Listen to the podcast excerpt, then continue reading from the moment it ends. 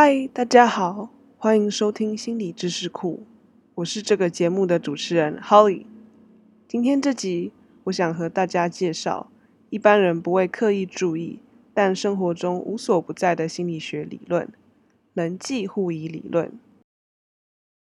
你有没有想过，我们为什么会选择和现在的伴侣及朋友在一起，持续的与他们保持联络和互动呢？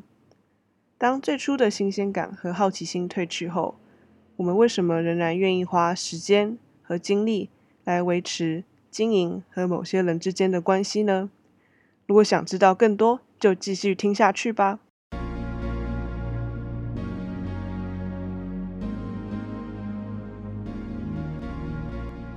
接下来的节目会拆成几个层次。首先，我会先和大家解释什么是人际互疑理论。再来和你们说明人际互疑理论三个元素的交汇如何影响我们的人际关系。最后，再来和大家提到人际互疑理论的特例。人际互疑理论或是 Interdependency Theory 是心理学家 John Tibble 跟 Harold Kelly 在一九五九年所介绍的概念。根据他们的理论，人类互相依赖彼此的程度。取决于我们对关系中对象的期望值 （comparison level），我们能结交潜在对象的价值 （comparison level for alternatives），以及现有关系中可获得的利益 （outcome） 这三个元素的多寡。那以下我就针对大家比较不熟悉的对关系中对象的期望值和我们能结交到潜在对象的价值做解说吧。关系中对象的期望值，是指在人际关系中，我们主观认定自己应得的利益，像是爱、照顾、物质等其他好处。它的高低会受到我们过往人际关系的经历而因人而异。举例来说，一个过去总是被朋友或前任伴侣小心呵护及关心的人，对现在的朋友及现任的伴侣的期望值。就有极大的可能会比曾被朋友或伴侣背叛或抛弃的人更高。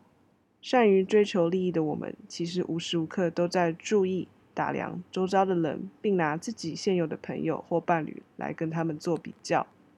如果有其他人能给我们更多爱、同理心或其他好处，那么我们就有可能离开现在的伴侣，去追求更好的对象。简单来说。人际互依理论是指我们对他人的依赖程度，受到我们对他人的期望、潜在对象的吸引力，以及现在可获得利益三者多少的影响。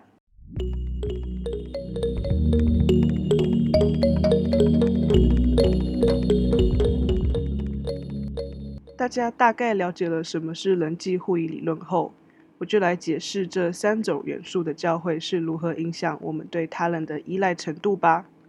在满意且稳定的关系中，我们可获得的现有利益会大于对关系中对象的期望值，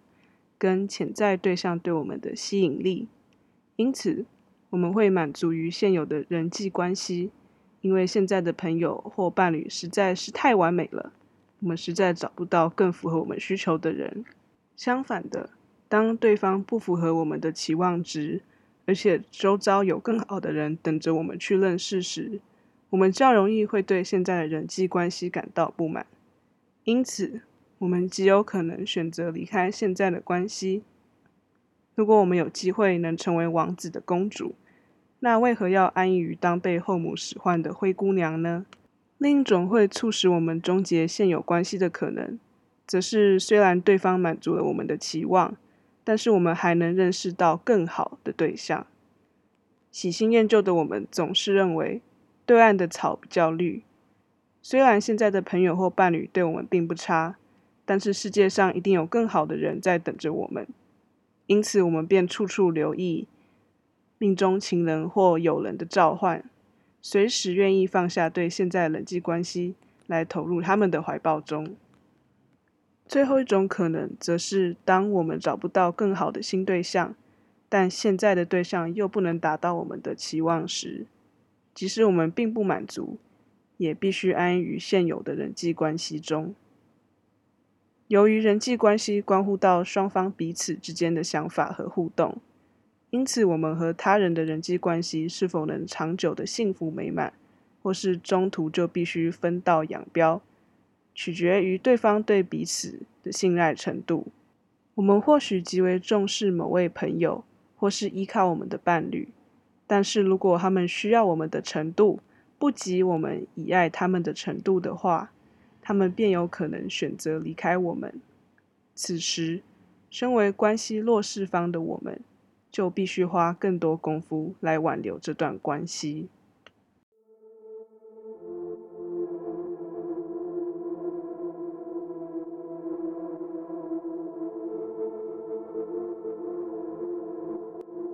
虽然人际互依理论的法则大致上是这样，但是它其实是有例外的。如果我们已经为现在的人际关系付出了许多时间、金钱、精力等资源，那在决定是否终结现在的人际关系前，我们就会三思：终结关系是不是对自己最有利的选择？比如说，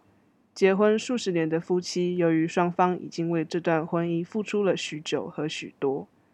虽然他们可能有更好的对象。或是对现在的婚姻不甚满意，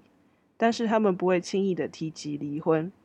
这个现象从新婚夫妻和结婚多年夫妻的离婚率即可观察到。另一个例外，则是当即使现有的朋友或伴侣对我们极为不好，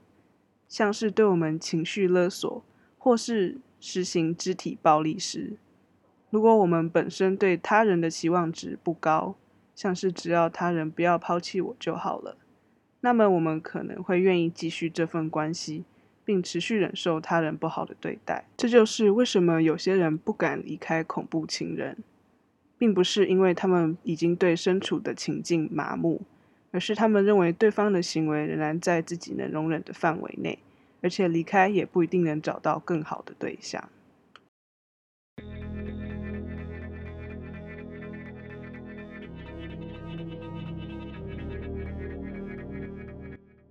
最后结束之前，再为大家做个总结。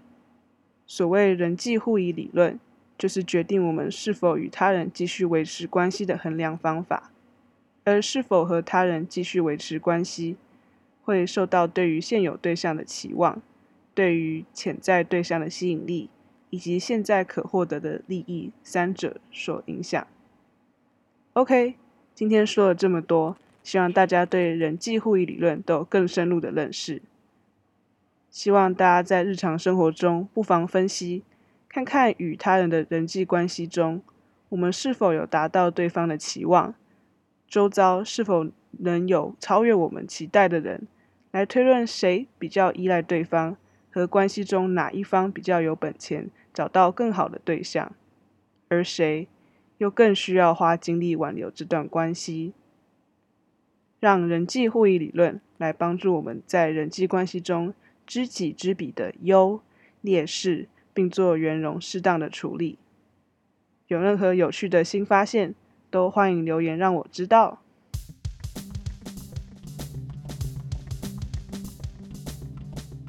我是这个节目的主持人 Holly。如果你也喜欢心理相关的知识，欢迎订阅我们的频道。你的支持是给我们前进的动力。下次再见，拜拜。